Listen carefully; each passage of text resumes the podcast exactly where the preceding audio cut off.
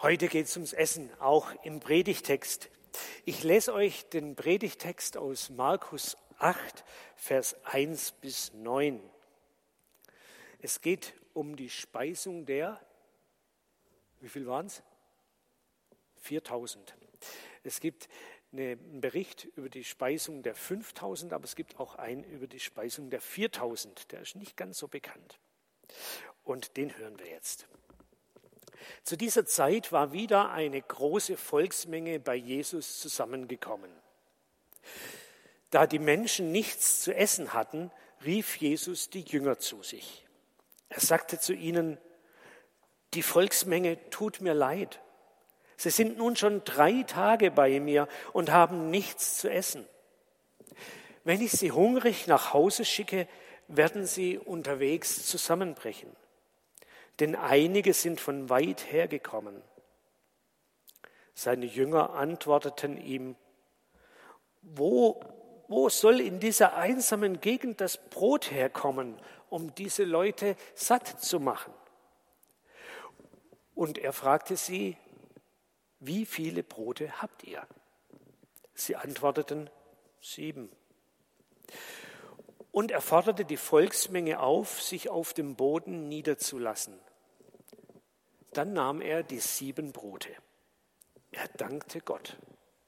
Er brach sie in Stücke und gab sie seinen Jüngern zum Verteilen. Und die Jünger teilten das Brot an die Volksmenge aus. Sie hatten auch noch einige kleine Fische. Jesus sprach das Segensgebet über sie und ließ sie ebenfalls austeilen. Die Menschen aßen und wurden satt. Danach sammelten sie die Reste und füllten damit sieben Körbe. Es waren etwa 4000 Menschen. Jetzt schickte Jesus sie nach Hause. Soweit dieser Bibeltext. Ich lasse euch gerade noch einen Augenblick, um mal eure eigenen Gedanken zu diesem Text aufsteigen zu lassen, um den noch mal so ein bisschen zu inhalieren, bevor ich meine Gedanken euch weitergebe.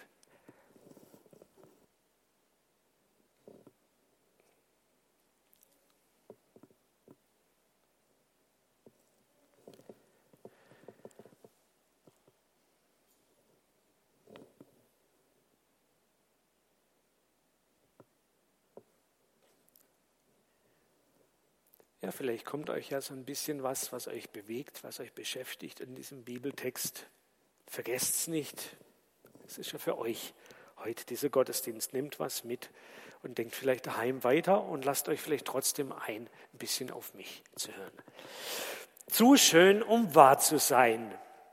Ich glaube, diese Redewendung würde ganz gut zu manchem vom Fazit, zum Fazit von manchen über diese Geschichte passen. Die Wundergeschichten wecken ja schnell unser Misstrauen. Zu schön, um wahr zu sein. Einfach, weil sie so weit weg sind von dem, was wir alltäglich so erleben können. Und weil es einfach das Undenkbare passiert. Aber das Undenkbare ist eben auch was ein Attribut von Gott, vom Göttlichen. Fünf Bemerkungen zu dieser Geschichte. Die erste, intensive Jesusnähe. Am Anfang redet Jesus und die Menschen hören zu. Drei Tage dauert die Begegnung schon. Ich stelle mir das vor wie so eine Großveranstaltung, wie einen Kongress, aber ohne Bühne, ohne Mikrofon, ohne PowerPoint. Keine Ahnung, wie die das damals hinbekommen haben. Mindestabstand war da sicher nicht drin. Aber es muss irgendwie ungeheuer spannend oder faszinierend gewesen sein, wenn die Leute von so weit her kommen und wenn die Leute so lang bleiben, wenn sie Zeit und Stunde vergessen und sogar ihren Hunger. Ich glaube, solche Zeiten, solche intensiven Zeiten mit Gott brauchen wir Menschen. Zeiten, in denen wir ganz auf Gott fokussiert sind, wo wir alles andere hinter uns lassen wo wir uns bereit machen, Gott zu uns reden zu lassen.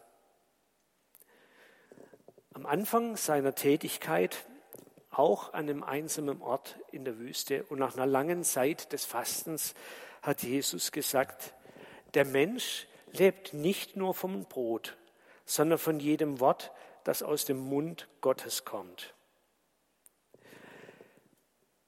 Wenn Gott zu uns redet, dann hat es auch seinen Nährwert. Es ernährt etwas in uns, etwas, das wir sonst mit keinem Lebensmittel ernähren können. Deshalb, weil wir Menschen das brauchen, dass Gott zu uns redet, nimm dir immer wieder diese Zeit der Begegnung mit Gott und glaube, dass es einen Nährwert für dich hat, bei ihm zu sein. Zweite Beobachtung. Bei Jesus geht es um den ganzen Menschen. Jesus merkt, dass die Leute allmählich ziemlichen Hunger haben müssen. Und es ist ihm nicht egal. Sie tun ihm leid. Er fühlt sich verantwortlich. Er will helfen. Und das zeigt ganz deutlich, bei Jesus geht es nicht nur um Religion, nicht nur um den Sinn des Lebens, um das Seelenheil, um die Ewigkeit, um Sünde und Vergebung und all die Dinge, nicht nur um hohe Theologie. Bei Jesus geht es um den ganzen Menschen. Hunger ist scheinbar auch ein Thema für ihn und Gesundheit und gute Beziehungen. An anderen Stellen können wir entsprechende Geschichten lesen. Wohnraum, Versöhnung und Frieden, Gerechtigkeit, Menschenwürde. Alles das, was es braucht für ein gelingendes Leben und Zusammenleben. Alles das ist ein Thema bei Jesus. Und deshalb können wir als seine Nachfolger und Nachfolgerinnen auch nicht einfach nur immer Gottesdienste feiern oder uns in Hauskreise zurückziehen, um Bibeltexte zu diskutieren oder uns darauf zu beschränken, von Gottes Liebe einfach nur zu reden. Deshalb sind wir aufgefordert, auch die Nöte der Menschen ernst zu nehmen und mitzuhelfen, dass diese Nöte überwunden werden. Deshalb gehört zur Arbeit der Stadtmission nicht nur unsere Gemeinde Dreisam 3, das ist ja sowas wie unsere Muttergesellschaft, die Stadtmission, sondern zu der Arbeit der Stadtmission gehört auch die Begleitung von Suchtkranken und Langzeitarbeitslosen, die Pflege von Kranken und Alten, die Hilfe für Wohnungslose und Menschen am Rand unserer Gesellschaft. Zur Mission, zur Sendung in die Welt, zum Auftrag der Christen in unserer Welt braucht man nicht nur Theologen oder äh, Prediger, sondern man braucht auch Sozialarbeiter, Ärzte, Krankenschwestern, Pfleger, Lehrer, Landwirte und vieles mehr. Warum? Weil es um den ganzen Menschen geht. Mein dritter Punkt. Aber was können wir schon tun? Der Hunger von 4000 Menschen überfordert eine Handvoll Jesus-Schüler. Und die Corona-Krise der Klimawandel, der Welthunger, die ungerechte Verteilung von Reichtum und Wohlstand, die Spannungen zwischen den Religionsgemeinschaften und unterschiedlichen Ethnien und zwischen den verschiedenen politischen Systemen, die überfordern uns heute auch und auch unsere Politiker. Was können wir schon tun? Jesus fragt seine Jünger, was sie haben. Sieben Brote und ein paar kleine Fischen nicht mehr als der berühmte Tropfen auf den heißen Stein. Viel zu wenig, aber nicht nichts. Jesus fordert seine Nachfolger auf, das zur Verfügung zu stellen, was sie haben. Ihren persönlichen Proviant wahrscheinlich, für alle anderen. Und sie tun das dann auch.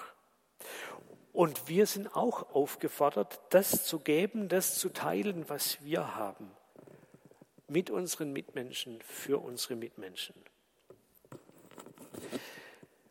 Ich habe mal so eine sehr sozialpolitische oder vielleicht sogar sozialromantische Auslegung von diesem Bibeltext gehört. Und der Redner meinte, das Teilen, das Teilen ist das Wunder in dieser Geschichte. Das Wunder besteht daran, dass die Jünger angefangen haben zu teilen. Und das haben die anderen gesehen und haben sich darin ein Vorbild genommen, haben plötzlich auch ihre geheimen Taschen geöffnet und die Sachen dazugelegt. Und plötzlich war genug für alle da. Und die Moral von der Geschichte, Wenn wir alle unseren Besitz gerecht teilen würden, dann wäre genug da, um die gesamte Menschheit mit dem zu versorgen, was sie zum Leben braucht. Ihr alle kennt vielleicht diesen berühmten Slogan, da gibt es auch Bilder dazu, wenn viele kleine Leute an vielen kleinen Orten viele kleine Schritte tun, dann werden sie das Gesicht der Welt verändern. Da ist ganz bestimmt was dran. Und wir reichen Westeuropäer müssen sicher das Teilen lernen und nicht unseren Besitz abschotten. Aber ob wir dann wirklich alles satt bekommen, ob wir so den Weltfrieden retten und globale Gerechtigkeit hinbekommen, wage ich zu bezweifeln. Ich zweifle an unserer Entschlossenheit und an unseren Möglichkeiten. Es geht nicht nur ums Teilen in dieser Geschichte. Eine bedeutende Szene dürfen wir nicht übersehen, das Gebet. Die Brote und die Fische werden nicht einfach verteilt, sondern Jesus bekommt sie erstmal in die Finger. Und der spricht ein Dankgebet über den Broten und er segnet die Fische. Erst dann geht es ans Verteilen. Ich glaube, erst das macht das Wunder wirklich möglich. Das Segen Gottes über dem, was wir haben und einsetzen können. Es gibt eine Dimension von Hilfe und Veränderung, über die wir nicht allein verfügen. Wir Menschen haben von allem zu wenig, um diese Welt in Ordnung zu bringen. Wir können nur kleine Beiträge zu dem leisten, was wirklich notwendig wäre. Aber Jesus kann das wenige segnen. Und er kann mehr daraus machen, als wir uns vorstellen können. Und dann geht es in dieser Geschichte noch einmal ums Teilen und Hergeben. Jesus fängt damit an. Jesus teilt die Brotlaibe und die Fische und dann gibt es sie an seine Jünger. Und die Jünger können dann quasi zuschauen und mitwirken dran, wie ihr Abendessen sich in alle Himmelsrichtungen verteilt und verschwindet. War vielleicht nicht so prickelnd. Weil die haben ja auch Hunger gehabt. Hergeben, was mir gehört. Teilen, was ich meine, selber zu brauchen. Unbedingt. Freigebig, großzügig, selbstlos handeln. Das ist ja nicht unbedingt unsere Sache, das liegt nicht unbedingt in unseren Genen. Bei mir jedenfalls ist es nicht so. Ich habe eher Angst, zu kurz zu kommen. Aber in dieser Geschichte hier hinten kommt niemand zu kurz. Die 4000 werden alle satt. Und die Jünger auch. Das ist das Unerklärliche, das ist das Wunder, das ist der Segen Gottes, sein Werk. Ich glaube, diese Geschichte zeigt uns, dass wir was zum Geben haben und dass wir was geben sollen. Und dass wir, wenn wir das tun, zum Segen für andere werden, aber trotzdem auch selber gesegnet werden. Große Worte und hohe Ansprüche.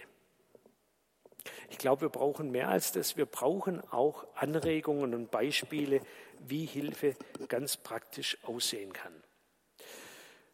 Und weil wir heute nicht die Sarah Google, aber den Philipp Spitzok von der Bahnhofsmission unter uns haben, will ich an dieser Stelle ein paar Fragen an ihn richten.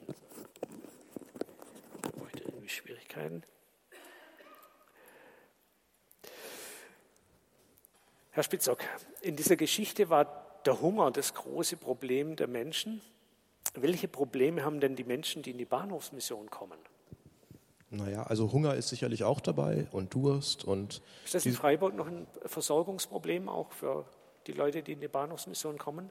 Ähm, jetzt vielleicht mittlerweile nicht mehr so doll, aber am Anfang der Corona-Zeit war es ganz schlimm. Da haben viele andere Einrichtungen ähm, zugemacht. Ähm, die Tafel war auf einmal zu und der Essenstreff waren zu. Und dann sind schon viele Leute zu uns gekommen, wirklich mit richtig Hunger. Und ähm, wir haben sie den Hunger stillen können meistens. Jetzt heißt es ja Bahnhofsmission und wir haben alle so unsere Bilder im Kopf. Wer sind denn die Menschen, die da kommen zu Ihnen? Ja, es sind vor allen Dingen drei große Gruppen. Wir ähm, werden besucht von obdachlosen Menschen, wohnungslosen Menschen, von Menschen in relativer Armut, Ähm, Armut ist auch oft alt in Freiburg, also alte Männer, alte Frauen, die zu uns kommen und einfach arm sind. Ähm, und ein dritter großer Teil sind Suchtkranke, also Menschen, die ähm, substituiert werden vor allen Dingen. Bei uns ist die Schwerpunktpraxis für Substitution in der Nähe direkt. Und ähm, das sind ganz viele unserer Gäste. Okay, wenn man sich, ich weiß nicht, wer von euch kennt denn die Bahnhofsmission? Wer war schon mal dort? Aha, das sind gefühlt 10 Prozent. Ähm, für die anderen sage ich es einfach, eigentlich sind es relativ kleine Räume am Nordende vom Gleis 1, so die letzte Lage, bevor der Bahnhof aufhört. Was kann man denn mit so kleinen Räumen und äh, überhaupt machen? Was können, wie helfen Sie diesen Leuten? Naja, in erster Linie sind wir mal da. Also wir sind viel da. Jetzt ähm, während Corona nicht mehr ganz so viel wie vorher, aber sonst zwölfeinhalb Stunden am Tag sind wir da, sind wir ansprechbar. Ähm, wir hören den Leuten zu. Das ist ganz wichtig, glaube ich. Also ähm, vielen, viele Menschen, die zu uns kommen, sind sehr einsam und haben kaum Menschen, die ihnen zuhören. Und ähm, da ist das offene Ohr schon mal sehr hilfreich und dann aber auch kleine, kleine Hilfen. Ähm, Kleidungsstücke zum Beispiel oder ähm, Hilfen bei Behördengängen, ähm, Behördenformulare ausfüllen und so weiter und so fort. Sehr vielfältig. Und Essen und Trinken? Essen und Trinken gibt es auch, genau. Also ähm, es gibt immer ein Schmalzbrot bei uns, es gibt immer ein Marmeladenbrot bei uns, es gibt immer einen warmen Tee und einen Kaffee und ähm, seit Corona auch alles umsonst. Früher hat der Kaffee Geld gekostet bei uns, heute nicht mehr. Okay. Bahnhofsmission, eine ganz kleine und eindrucksvolle Station der Hilfe und Barmherzigkeit am Bahnhof. Übrigens, das hat er jetzt vergessen, 365 Tage im Jahr geöffnet. Die einzige soziale Einrichtung, die immer da ist in jedem Tag. Es kommt eine schwierige Frage, bin mal gespannt, was Sie dazu sagen haben. Diese Geschichte endet ja mit einem Wunder. Erlebt ihr sowas auch am Bahnhof? Also wenn nichts Wunderhaftes, dann vielleicht was Wunderbares. Gibt es Geschichten, wo er sagt, boah, das ist passiert und wir durften dabei sein und mitwirken?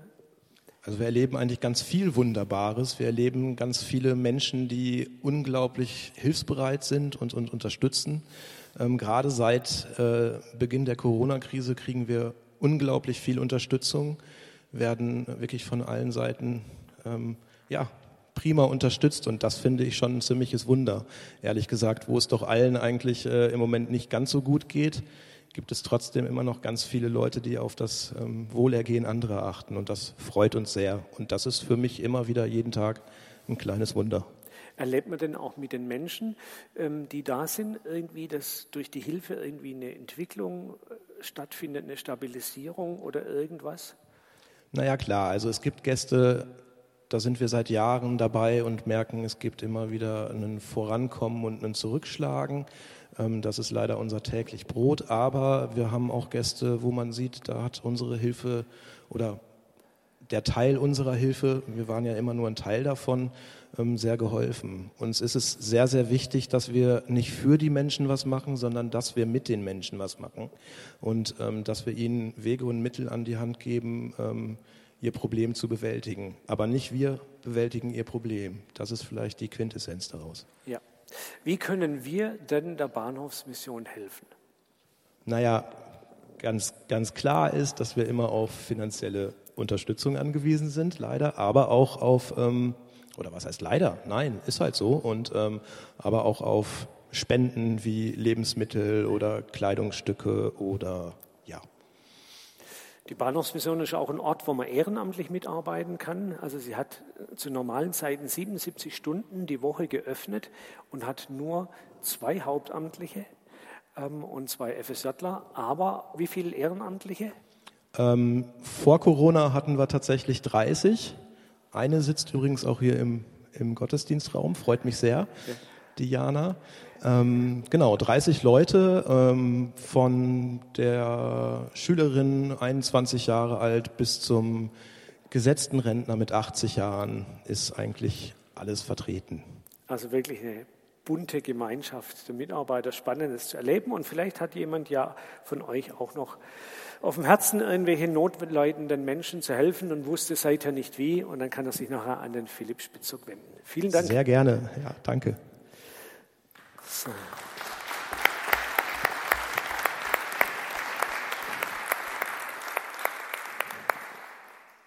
So, ich habe euch nochmal ein Bild mitgebracht. Sehr schwer zu erkennen, aber es ist so eine Szene aus unserer Geschichte heute. Ganz oben seht ihr zwei Hände, die ein Brot brechen und es weitergeben und die, die es bekommen, die geben wieder weiter und geben wieder weiter. Und ganz unten sind Hände, wo man erkennt, das sind Menschen verletzt, das sind Menschen vielleicht arm oder hungrig, bedürftig. Und ich glaube, das ist ein Bild, das auch unsere Rolle zeigt, die wir einnehmen sollen ähm, in der Geschichte, die Gott mit dieser Welt schreiben will.